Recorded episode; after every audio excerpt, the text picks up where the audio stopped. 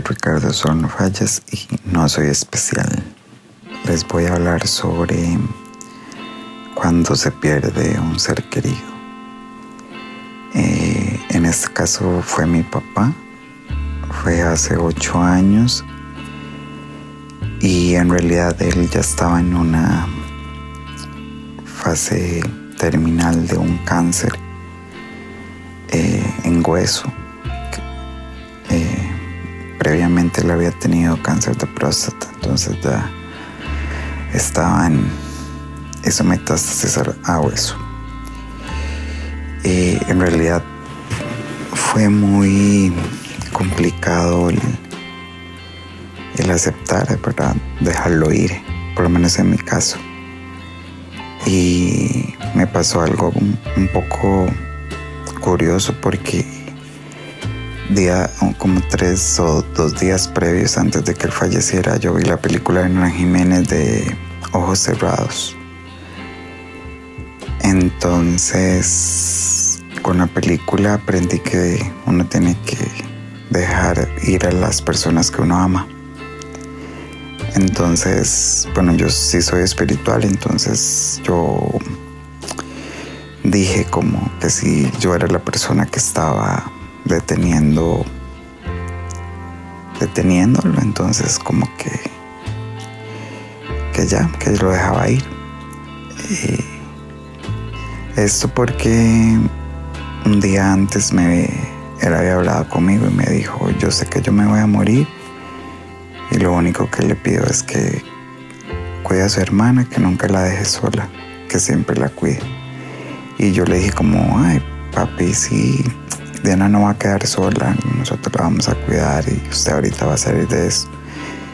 Y recuerdo su, su cara donde nada más me, me sonrió y como diciéndome ya le dije lo que tenía que decirle y, y se durmió y esa fue la última conversación que, que tuvimos.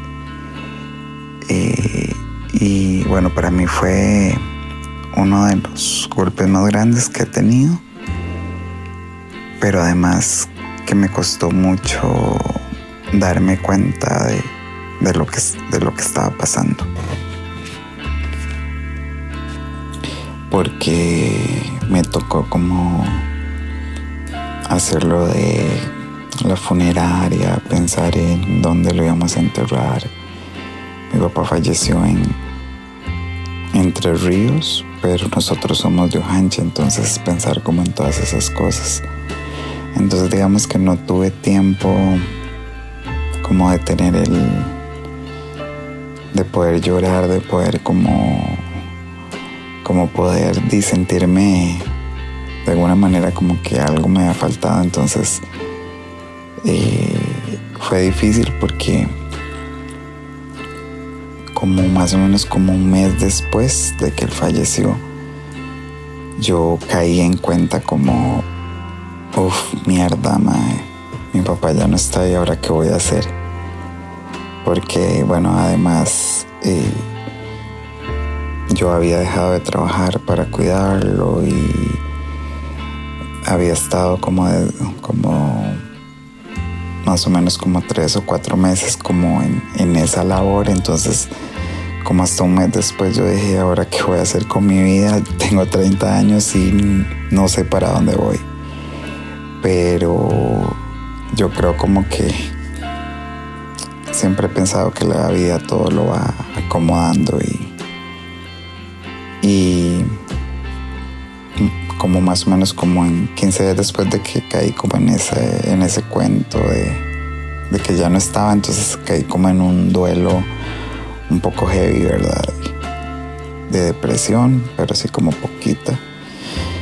Eh, porque no sabía hacia dónde ir, pero eh, un mes después, más o menos, eh, encontré trabajo, entonces tampoco estuve tanto tiempo como en mi casa pensando en que ya mi papá no estaba y que me tocaba cuidar a mi hermana.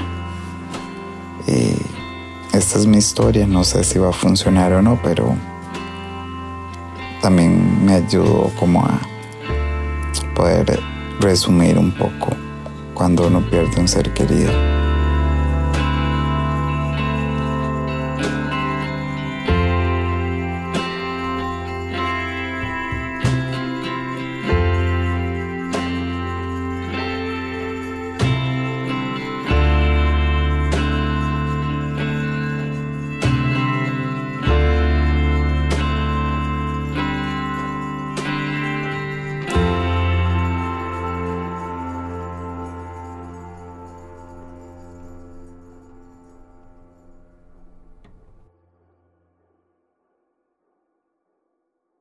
Hola, soy Paula, esta es mi historia de cuando muere un ser querido.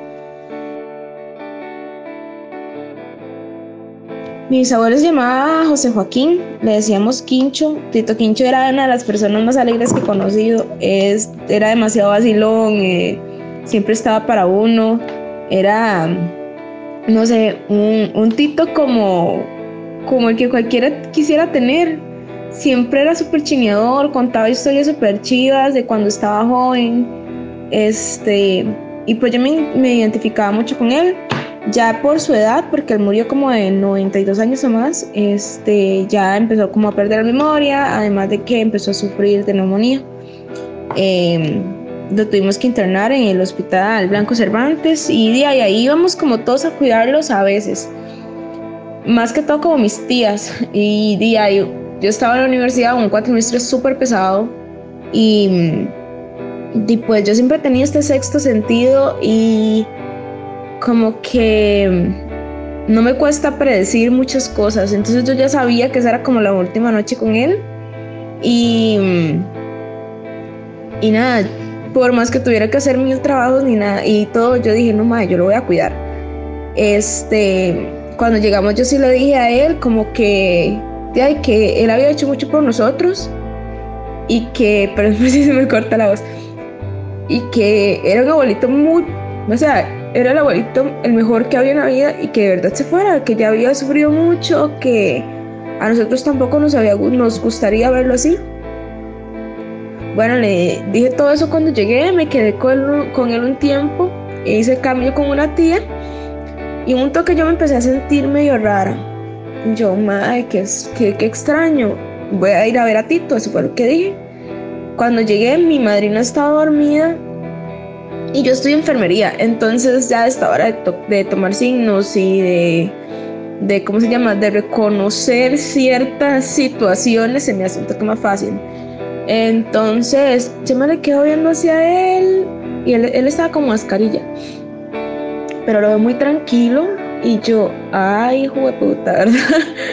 Este, ya le tomo signos y todo, y no, o sea, ya, ya él había muerto. Nunca antes me había pasado esto, o sea, de verdad, nunca, nunca, nunca. Este, y ya avisamos a los enfermeros, ya avisé a mi tía, este, ya avisamos a la familia.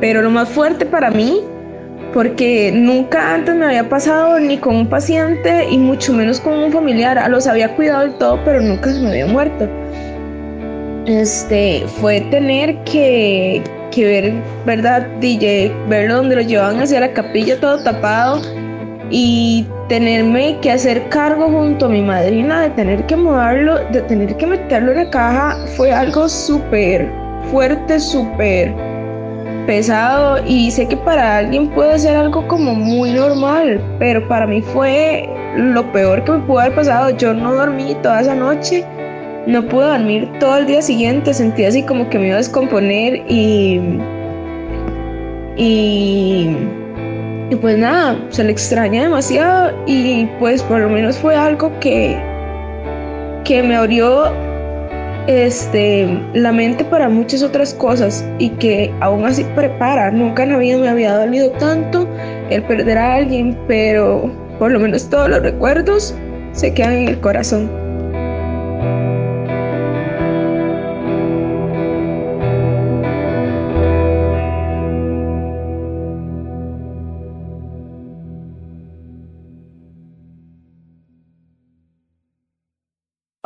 Me llamo Ingrid.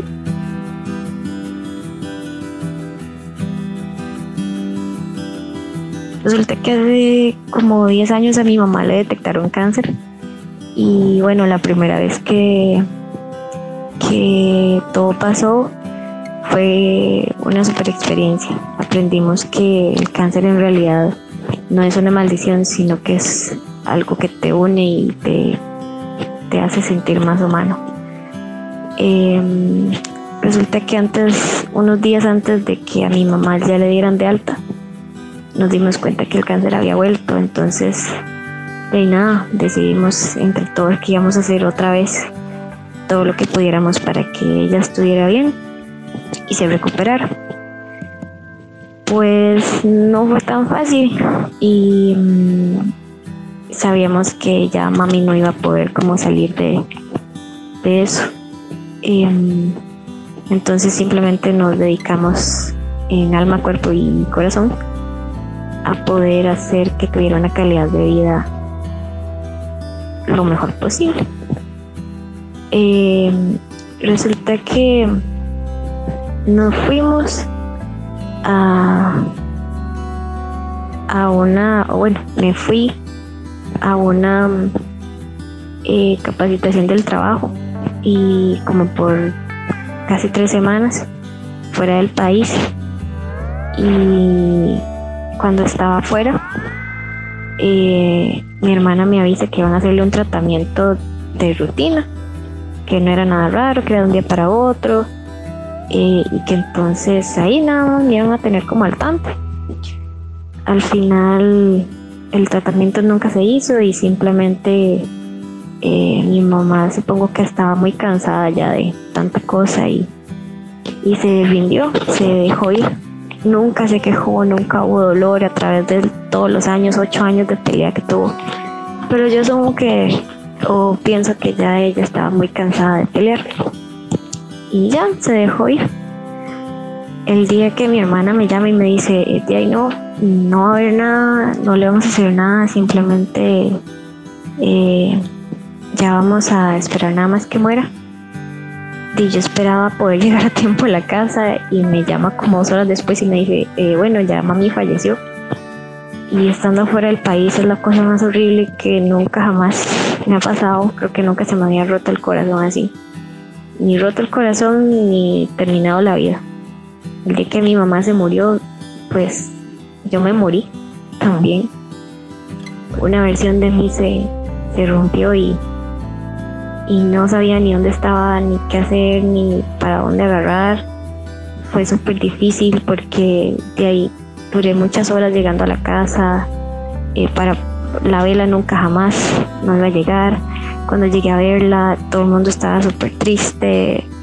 Había tanta gente esperándome para poder ir a dejarla ya al cementerio. Fue como el día más triste, pero a la vez liberador, porque sabía que ella estaba bien, pero yo no sabía qué iba a pasar conmigo, porque dice, me acababa la vida con ella. Y, duré después del entierro como cinco días encerrada en la casa, no comía, no me levantaba, no me bañaba, no existía. Eh, iba a fui a la misa los nueve días, pues porque me tocaba. Fue como súper feo. Pero bueno. Mm, después de eso, básicamente tuve problemas en el trabajo. Eh, mi jefe no supo entender la tristeza y la depresión, porque básicamente me dio depresión eh, que yo tenía. Entonces, me echó. Eh, mm, muchos amigos no sabían ni qué hacer conmigo yo no sabía qué hacer conmigo, no sabía ni para dónde iba, ni qué hacer, ni dónde estaba, ya no tenía razón para estar aquí. Y, y nada, ahí lentamente, con ayuda de pues, mis hermanos y, varios amigos, fui como armándome otra vez un camino, como encontrándole luz y color a la vida. Pero creo que nunca me había roto como esa vez. Todavía hoy ya son dos años y lloro cuando escucho canciones, eh, cuando veo cosas que me recuerdan a ella, cuando la siento cerca porque siempre están cerca de uno, aunque ya no las podamos ver. Pero no hay dolor tan grande que no tenga razón para que nos haga crecer. Entonces, pues bueno, esa es mi historia y acuérdense que no somos especiales. A todos nos ha dolido y todos vamos a crecer.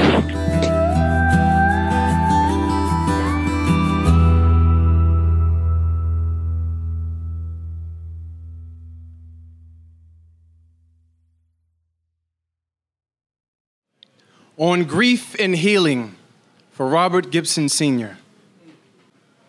I deleted the video of my dad out my phone today. I looked at the time forgot when I looked away.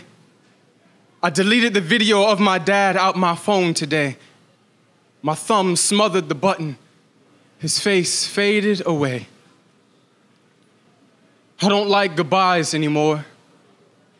I force myself to say, see you soon or later. One of us will be on the other side of a casket. I typed a poem about death, and yo, where my dad went. I, I opened my grandfather's urn on the dining room table. In September, I opened my father's too. My mother say life is crazy. We lost both our fathers in the same year. We step out the house, and a voice says, You're missing him. I stumble across the yard, hope she's too far to see. There's only two of us now. I'm stuck in the golden ray of the evening sun. Dad, would want me to move. I can hear him now coaching from the sky. You either get busy living or get busy dying. Tonight, I am beside a graveyard reading poems of grief and healing. I finished Terrence Hayes' Blues Procession. He wrote the piece for his Uncle Bubba, born in 1953, same year as my father, who asked me to tell his story as the cancer knotted the vein across his temple. I pray with mama real good before the ambulance escorts him to Richmond Community Hospital. I catch the pride in his voice when he say, this place used to be run by blacks. He said, when I die, burn my ass. We bring him home in a box under a wreath of flowers in the living room, the coffee table crowded with sympathy cards. I see us on separate couches watching the VHS of his brother sobbing over his father's body. I keep my eye on the TV, but wonder what he's thinking. And he says, Isn't that something?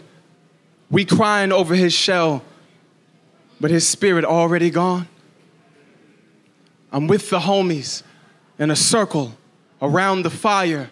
The ones who know death laugh the hardest, cheeks drawn back as curtains revealing teeth. Maybe courage is having the strength to find the fears that are taking up too much space and press delete. I deleted a video of my dad out my phone today.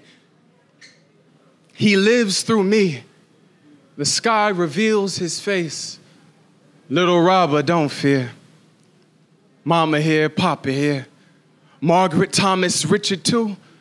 Gibson clan, we hand to you. We sit with Biggie Angelou. Teach the kiddies, hand them truth and the juice of honeysuckles. South of the border, Columbia summers, rumbling thunder of 4th of July, bottling rockets and sparkling eyes. Remember the time? Apple tree in the front, dump cake inside. I'ma sip a cold one. I'ma lean on the ride. I'ma leave when I goddamn feel like it still fighting. My body, the bottle, my body, the glass, filled with spirit and empty again. Maybe the cancer, maybe the meds, maybe the doctors, maybe I'm dead, but you keep me alive. So it's gonna be all right. Put your faith in God, I see your might. Put your suit in the cleaner, son. Increase your stride, invest in yourself, and you're gonna see your light. We named you Rob, so believe your hype, man. When you writing and feel a tap on the shoulder, that's me. That's me.